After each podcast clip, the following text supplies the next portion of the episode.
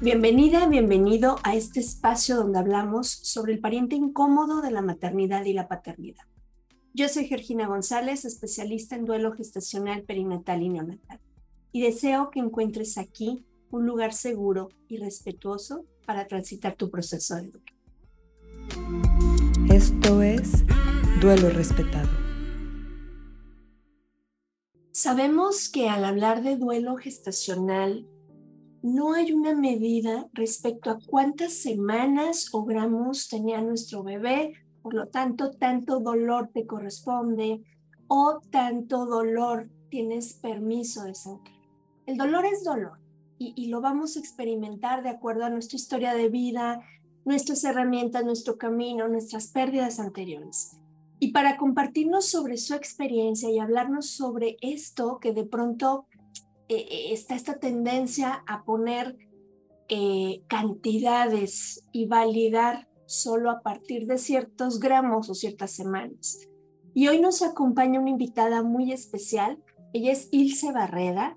Ella es enfermera con maestría en salud materna y perinatal, pero además ella es mamá de cinco bebés cometa. Así es que hoy nos va a contar cómo ha sido su experiencia en este transitar. Bienvenida Ilse, ¿cómo estás? Hola, muy bien, gracias. Estamos, gracias por la invitación. Gracias, de verdad, un honor que nos acompañes y cuéntanos, ¿cuál es tu historia en este camino de duelo gestación? Bueno, eh, mi historia como mamá eh, pues, estrella en este momento comenzó hace 12 años, fue en el 2011 que tuve mi primera pérdida estacional. Em, en aquel entonces se me hizo salir, tenía 21 años, eh, comencé eh, con lo previo, ya sabes, de, para prepararte para el embarazo, las primeras consultas. Yo me fui a vivir a la casa de, en aquel entonces, mi pareja. Y bueno, yo viví con él violencia física incluso y lamentablemente terminó en una pérdida gestacional.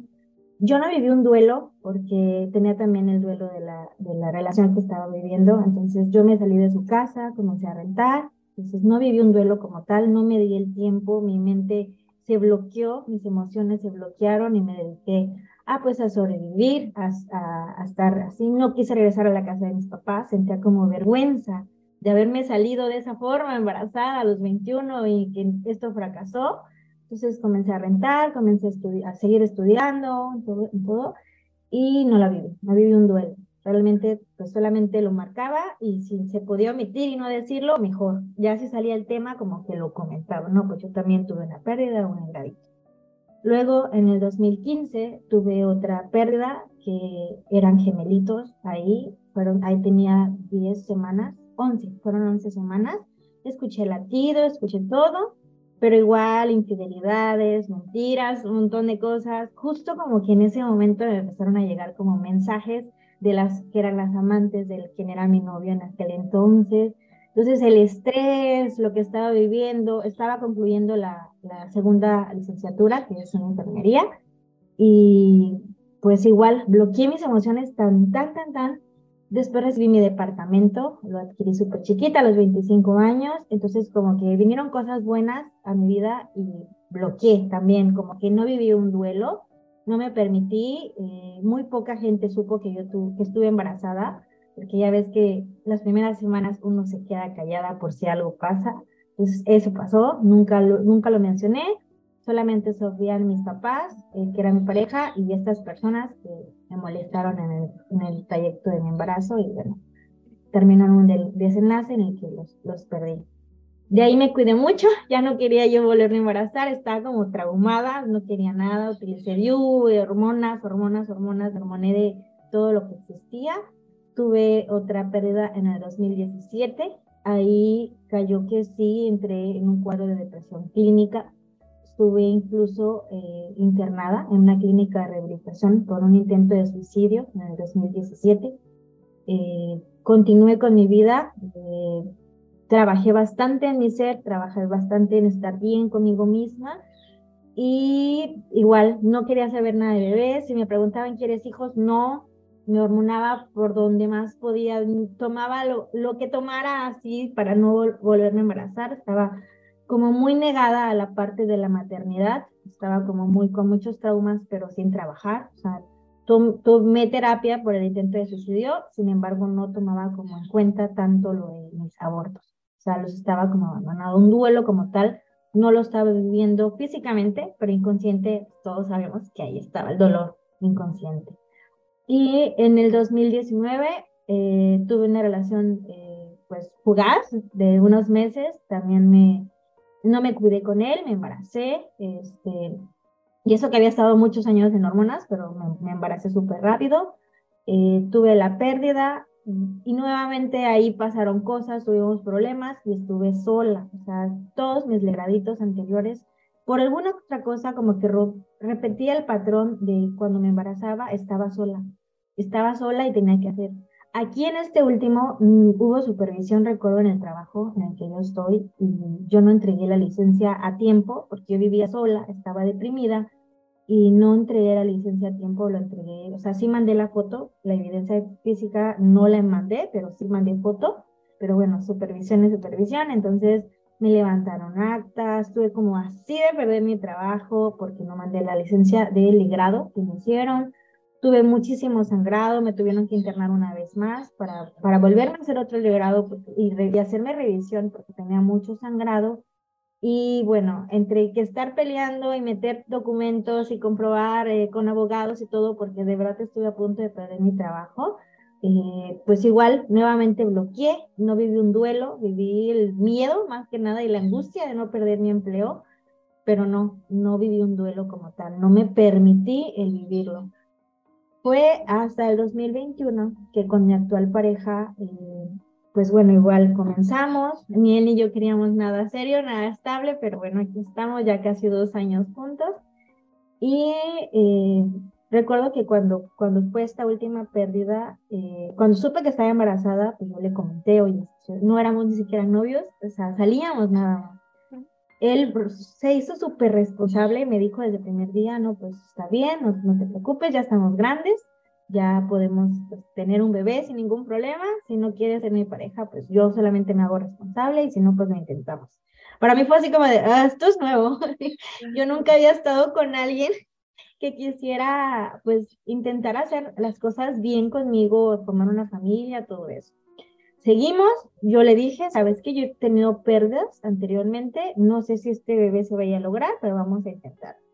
Fuimos con, con ginecólogo, hubo revisión, se vio ahí el, petito, se vio, este, no escuchamos latido porque era muy, muy pronto, tenía, me parece que como cinco semanas, antes, un poquito menos de cinco semanas, y me dijeron, pues vuelves en dos semanas para corroborar latido, para corroborar que vaya bien. A los pocos días de saber que estaba embarazada, eh, comencé con una amenaza, eh, volví al ginecólogo, este, se me dio un tratamiento, pero lamentablemente no, lo, perdí. Aquí él me dijo, yo te cuido, yo vivía en mi departamento, él vivía en el suyo, me fui con él, me llevé a mi perrita, a mi gata, me cuidó, este, entre comillas, porque luego se enfermó de chikungunya y la que terminó siendo enfermera había sido yo. Después me iba a regresar yo a mi casa, o sea, porque como te repito, no éramos nada, sin embargo, estaba agradecida a quien me cuidó. Eh, yo estaba pensando ya regresarme a mi departamento cuando eh, fue el temblor, el terremoto acá en Acapulco. Eh, estuvo bastante fuerte, donde vivíamos era un cuarto piso. Yo me estaba bañando, me esguince el pie y ¡pum! Se me esguinza y todo y me vuelve a cuidar. Y fue ahí, o sea, ya como con un reposo obligatorio, como que sentí que la, vida, el universo, Dios, quien sea, me dijo, hey, cálmate un poquito, relájate, siéntate, piensa lo que estás viviendo y ya. Fue ahí en donde sí entré en una depresión. Estaba, estaba en ese momento estudiando el primer año de la maestría. estuve a punto de darme de baja, ya no tenía ganas de hacer nada, nada, o sea, de verdad, me dieron la licencia de mi pie porque traía el 15 de segundo grado, pero esa licencia fue la que de verdad para mí fue como que me hizo repuntar y sentir. Me deprimí bastante, no quería comer, eh, me empecé a sentir como culpable, yo decía, tal vez eh, nunca voy a ser mamá, como que toda esa parte de maternidad que decía yo que no quería hacer, ahí ya la culpa, y si no hubiera, no me hubiera puesto la, la pastilla, la que me dijeron que me tenía que tomar, o el, el óvulo que me hubieran dicho que me si, si no me hubiera puesto, si hubiera tenido bebé, no sé, todo pasó por mi mente, la culpa ante todo. Entonces, ahí sentí lo que realmente era un duelo por una pérdida, porque anteriormente no me había permitido. O sea, no, no me había permitido, no había vivido. En otras ocasiones eh, había tenido problemas hormonales por la prolactina, tenía exceso de prolactina, estuve con migrañas, tuve eh, embarazos químicos, le llamaron, salía positiva la prueba, pero no había bebé, o sea, no estaba gestando, solo era hormonalmente. Sin embargo, estos, pues, sí escuché el latidito, bueno, en el último no escuché el latido, pero sí, sí vi que había formándose algo. Como que me di cuenta que no estaba visibilizado. O sea, la gente, si lo contaba uno, es, no, no, no, cállate, eso no lo cuentes, eso no lo digas. Eh, eh, como que lo contaba y, y, decir, y decirle a la gente que en 11 años he vivido eh, cuatro legrados, es como de que, ay, no, y de, como de que, o sea, no va a ser mamá, este, salió infértil. Yo una incluso una vez una señora hacerme un comentario como de que, es que a ti te hicieron brujería. Yo así como, ¿por qué brujería? es algo, pues, quizás hormonal que no había tratado en su momento, ya estuve en, en un tratamiento hormonal para, para estabilizarme, pero en su momento las creencias de, de las personas. Entonces, sí, sí me había afectada, sí, igual, igual para trabajar, iba, pero súper desganada, súper distraída, este, eh, no quería salir, o sea, para nada. La pandemia también estaba ahí, entonces, pues la pandemia, mi depresión, es mi pareja que realmente le agradezco mucho que me acompañó, que estuvo de la mano todo el momento, yo llegué como la humedad a su departamento, llegué y nunca más volví a salir. Seguimos juntos actualmente y, y, sí, eso fue lo que, lo que viví cuando estaba estudiando la maestría, cuando nos ponían a hacer eh, propuestas de mejora para la salud materno-perinatal, pues ya mi enfoque todo era eh, muertes gestacionales quería hablar sobre este tema. Obviamente me encontraba mucho con el tema de lo del aborto, que, estaba en esos momentos el trámite de legalización. Entonces me encontraba mucho tema de eso, de abortos, abortos, pero no como tal una pérdida gestacional, de un aborto que no fue provocado, que simplemente pues se dio, o sea, químicamente, orgánicamente, como sea, fisiológicamente se dio.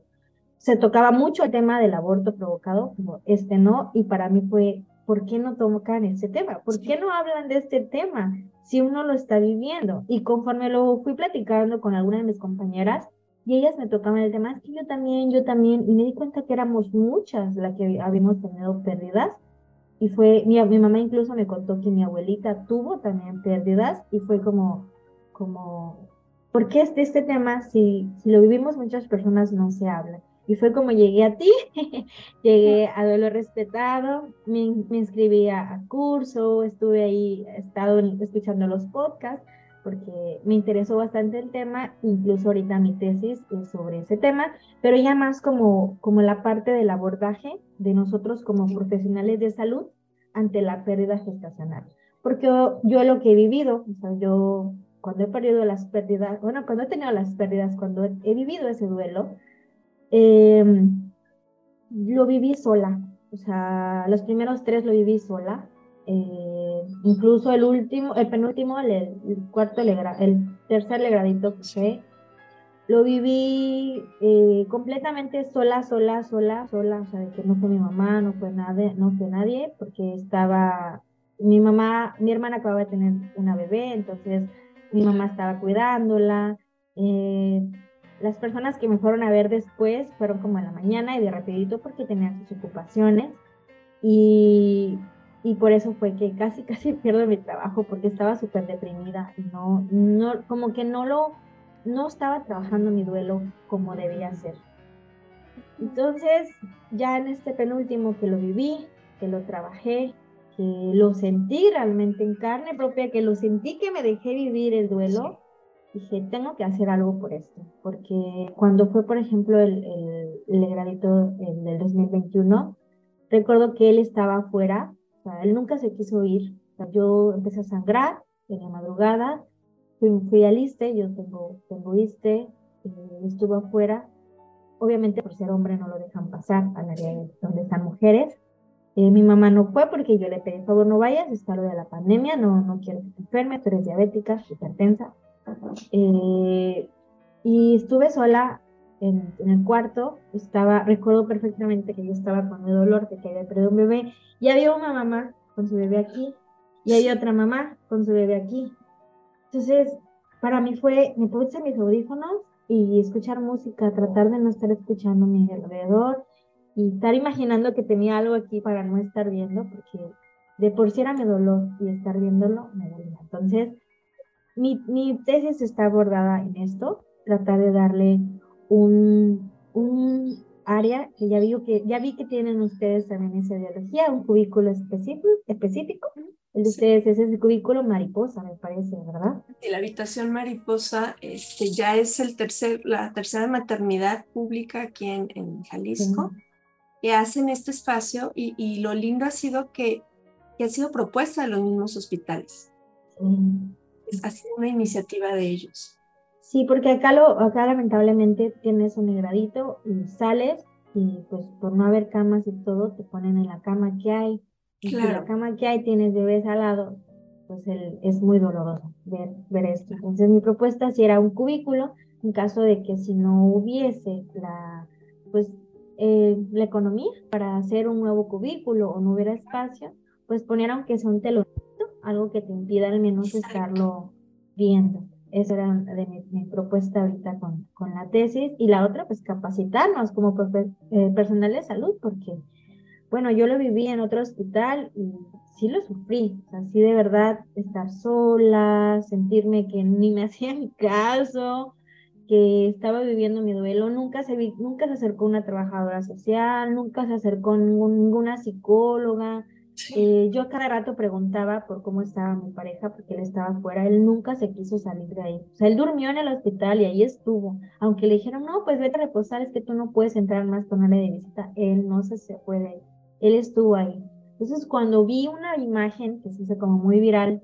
hablando de eso, está el, el, la persona fuera, la pareja fuera, y luego está con, dije yo, me representé. O sea, quien lo vivió sintió así, dije yo, no, esto tiene que parar, tiene que cambiar, o sea, es, es imposible que pues ya estamos en, en este caso 2023 y estemos viviendo esta situación, o sea, es muy, muy, muy dolorosa. Entonces dije, voy a poner mi granito de arena, voy a hacer algo, al menos en el lugar donde ya tengo 10 años trabajando, y si esto va expandiéndose, pues mucho que mejor. Entonces, por eso fue que llegué a esta situación. Lo he trabajado mucho. Después de eso tuve que tomar terapia, más con mi antecedente que tengo de depresión este, clínica, sí. tuve que trabajarlo, trabajarlo, trabajarlo, trabajarlo. Hasta el día de hoy ya me dieron de alta, pero yo como por gusto voy a, a, por lo menos una vez por mes. Tal vez ya no ese tema, tal vez otros temas, pero la salud mental es sumamente importante y la tenemos súper, súper abandonada. Súper, súper abandonada. Fíjate, eh, te escucho, Ilse, me refleja mucho mi historia, ¿no? En esta soledad, en este silencio, en esta parte de invisibilidad donde no era nada porque te pones así y continúa con tu vida, porque tienes que seguir adelante, porque tienes que sacar el trabajo, los estudios, todo, ¿sí? Pero realmente esa carga que se va acumulando nos lleva a momentos muy, muy intensos. Y qué triste que hasta que lo vive alguien, alrededor se hacen conscientes. Cuando ya lo expresas y cuando dices, oye, esto estuvo mal, oye, esto me dolió, oye, esto faltó, cuando, cuando decimos ¿no? a las instituciones, cuando decimos a personal, esto me faltó, esto me, hizo sentir así, entendemos, y, no me dejarás mentir, Ilse, que a veces el personal sanitario trabaja con lo que tiene a la mano. Eh, eh, a veces realmente son condiciones muy complicadas. En ocasiones juzgamos, ¿no? ¿Por qué me pusieron ahí? Pues es que fue lo mejor que tenían, pero esta cortinita, esta parte de dentro de lo que te puedo ofrecer, tratar de que sea lo más empático, lo más respetuoso posible, es lo que hace un cambio. Y qué bonito que lo estés haciendo, porque esto se va como una ola expansiva que va llegando y sensibilizando a más personas, porque la realidad es que muchas lo hacen porque no saben, no saben, no sabía que este tipo de acciones mías te provocaban este dolor o que este tipo de palabras te hacían sentir de esta forma. Y entonces así es como vamos sensibilizando. ahora desde tu experiencia como profesional de la salud, que, que ha vivido, que, que ha vivido en carne propia esta experiencia tan difícil, ¿qué consideras que se necesita de apoyo dentro de las instituciones, dentro de, este ambiente hospitalario, ante un tipo de duelo tan silenciado como es, son los abortos espontáneos. Sí, bueno, como lo comentaba con lo de la tesis, es, lo que estoy planteando es capacitar al personal, porque muchos de nosotros estamos capacitados lo suficiente para una urgencia, para un código mater, para evitar una muerte materna, para evitarlo, pero no tenemos como el curso o la capacitación para llegar a ese nivel de empatía con el paciente. O sea, lo hacemos ya mecánicamente para salvar la vida. O sea, lo hacemos instintivamente para que no se muera tal vez ni la mamá ni el bebé y que todos salgamos. Pero, ¿qué pasa cuando ya hay una pérdida? Y hablo del aborto, o sea, cuando llegan, hacemos hacen un legradito, hace proceso de legradito, o en caso cuando ya hay una muerte gestacional, que hay un óbito, todo eso.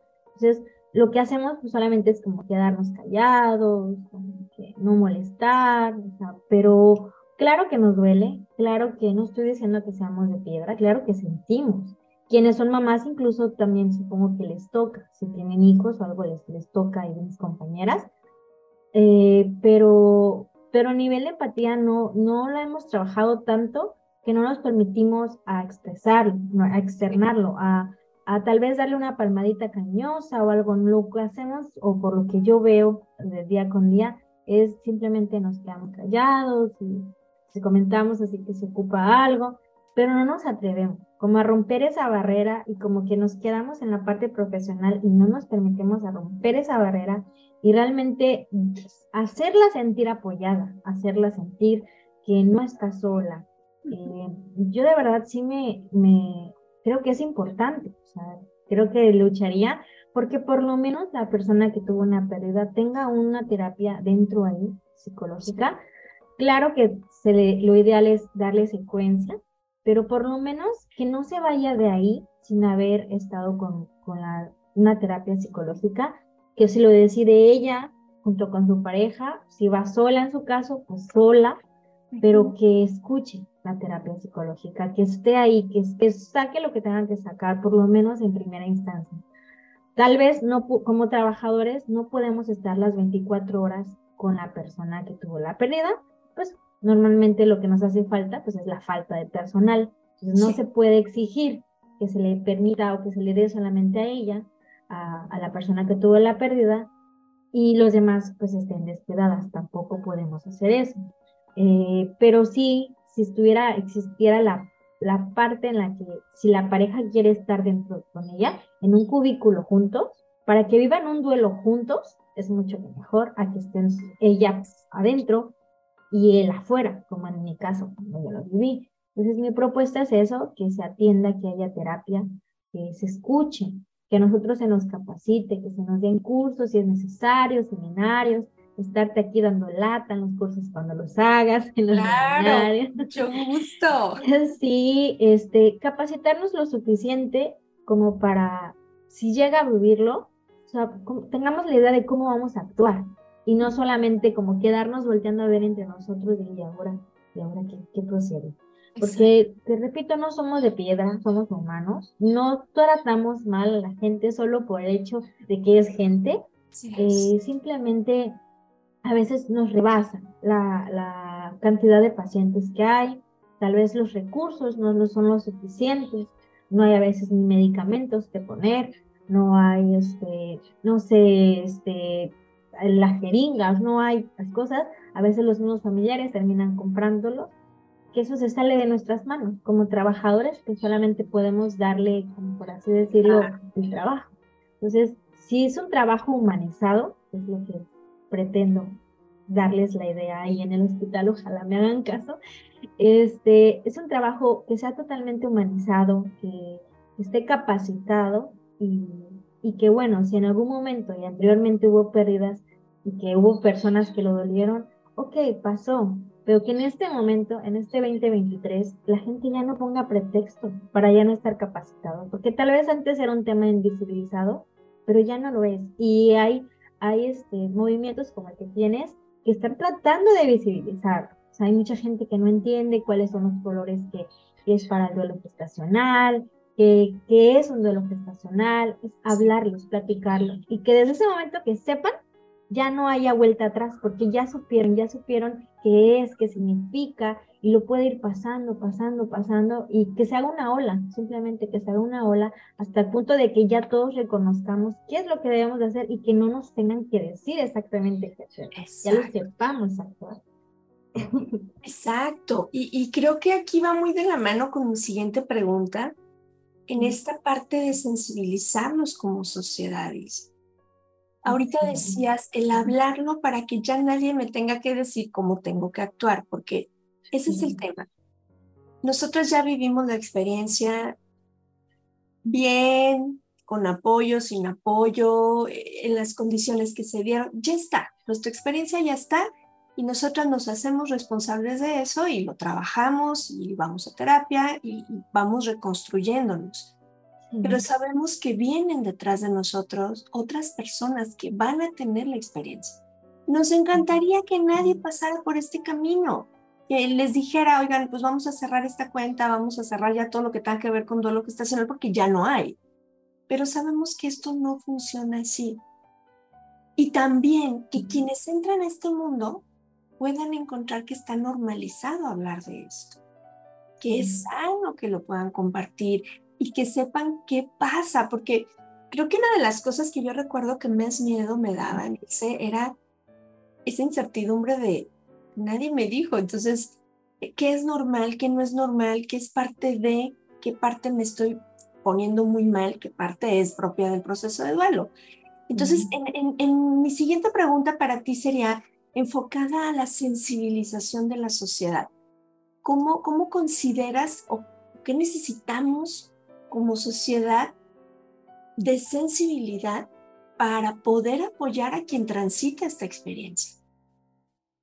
Bueno, actualmente, como te comentaba, cuando una mujer está embarazada y sabe, lo primero que se le dice es no digas nada, no digas nada tres meses, hasta que no lo pierdas. Sí, también a mí me choca, a mí me choca bastante. Sin embargo, lo hice. Las, los primeros embarazos sabía que está embarazada, calladita, lo perdida, nadie más sabía. Eh, no decía nada por lo mismo, porque la sociedad me lo decía. Incluso eh, mi mamá nunca, mi mamá nunca me dijo, me pidió, pero tías o gente cercana, no, no, no, no digas nada, porque si pierdes, después ahí vas a quedar como chismosa. yo, chismosa, ¿por qué? O sea, no, no entendía, pero pues lo hacía. Lamentablemente es eso, tenemos la, la idea que, que, el embarazo se tiene que anunciar hasta que, hasta que ya esté muy avanzado y no haya forma de perderlo y nada de eso lo asegura, porque lamentablemente puede haber una pérdida después de los tres meses. O sea, no, no te asegura que efectivamente decirlo después de los tres meses ya hiciste una, una amarre o algo para que, no tuvieras la pérdida. Lamentablemente no es así. Eh, hay explicaciones científicas, hay otras que no. Eh, pérdidas que no, no tienen explicación, pérdidas sí hay explicación. Sin embargo, pérdida es pérdida.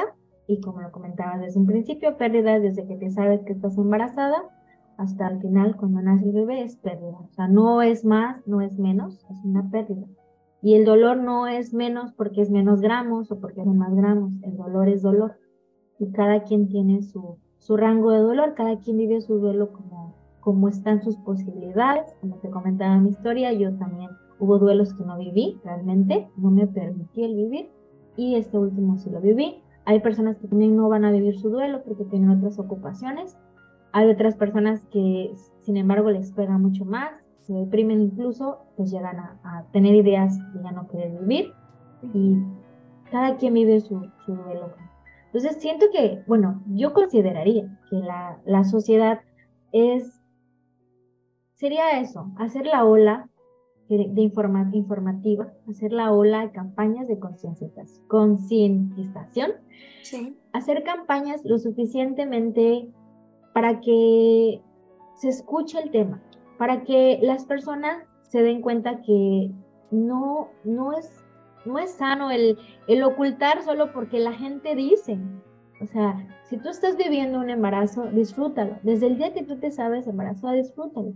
Y pídele a Dios, al universo, que todo, que todo ese embarazo vaya bien, que tu bebé salga, nazca sano, que sea saludable, que tenga un buen crecimiento.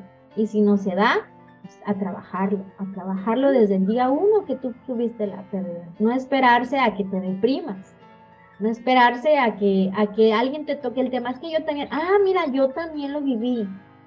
Desde, desde el día uno que tú te sabes embarazada, ser feliz, disfrutarlo. Si tú le quieres anunciar al mundo, anúncialo. Si no lo quieres anunciar porque tienes todavía las creencias arraigadas, bueno, también se respeta. Tampoco vamos como obligarlo.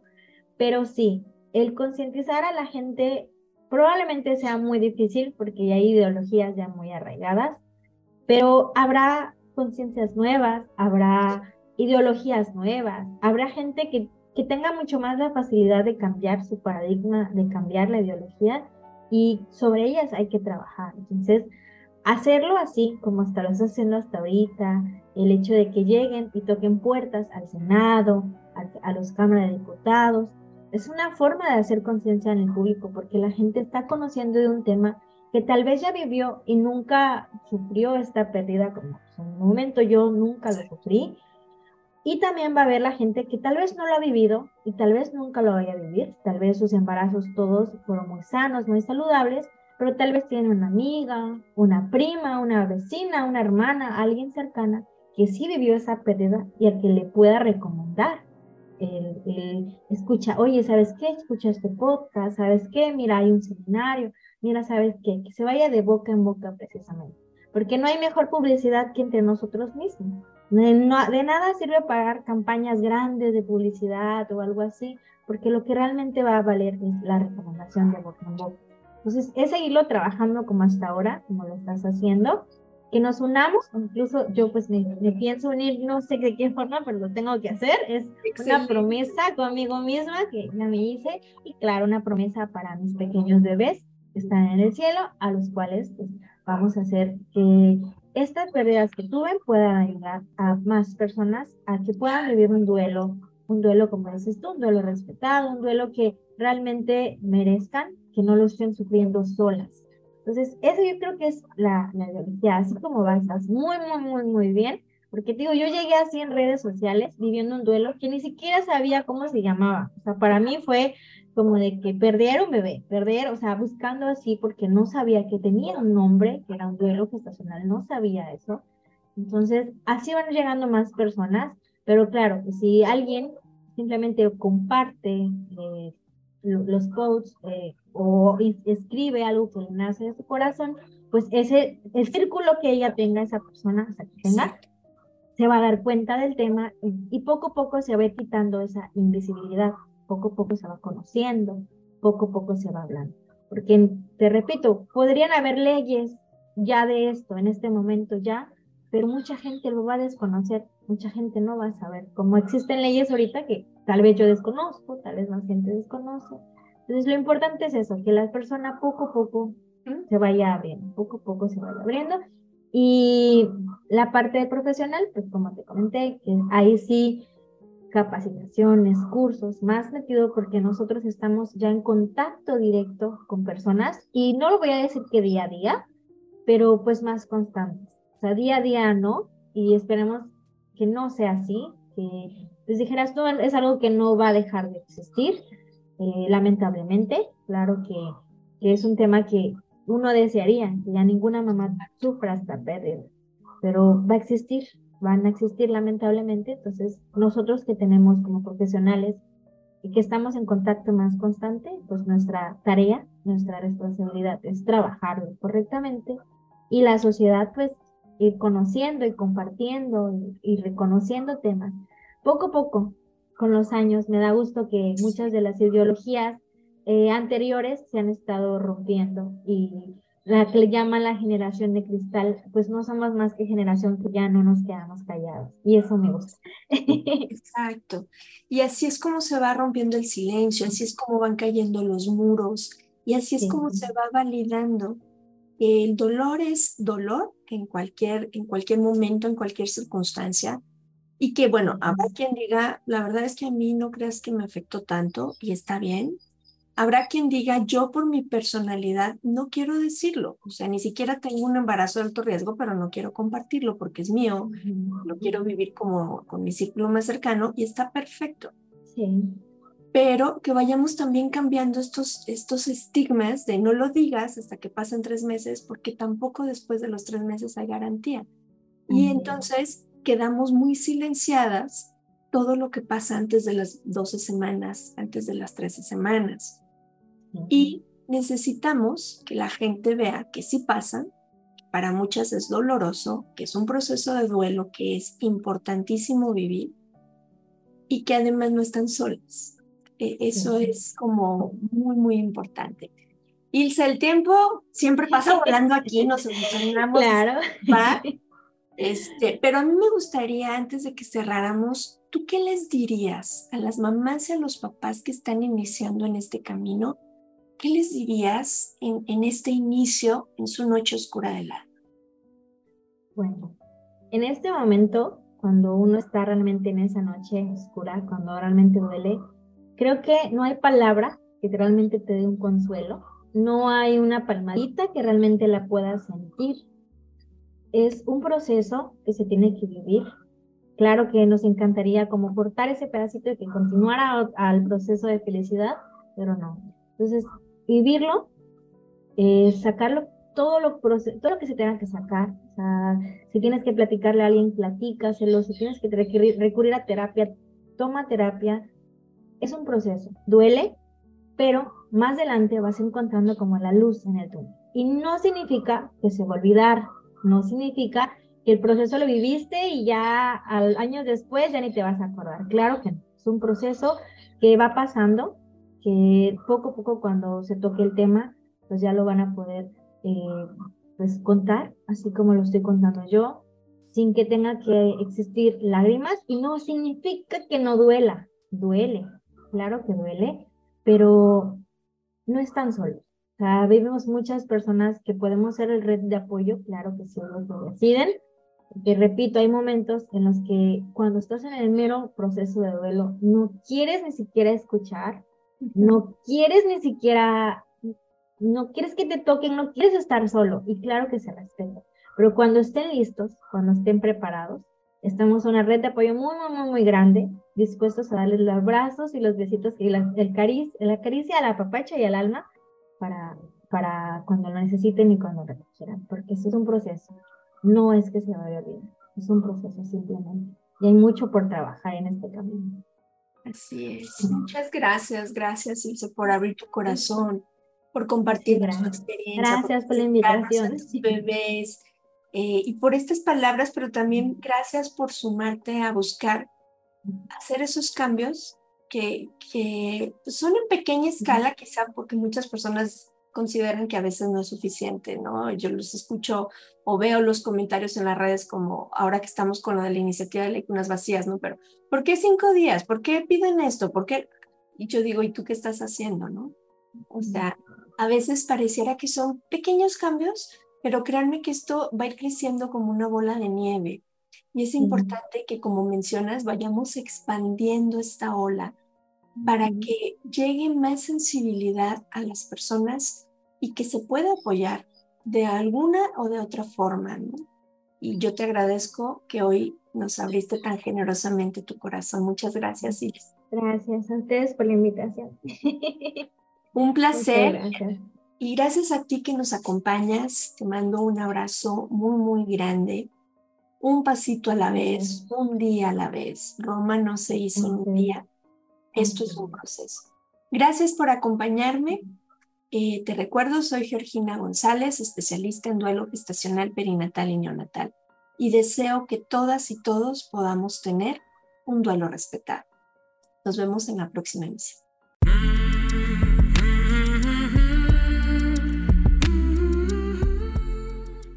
Este programa es producido por Georgina González y Carla Rodríguez y narrado por mí, Georgina González. Recuerda seguirnos en redes sociales como Duelo Respetado.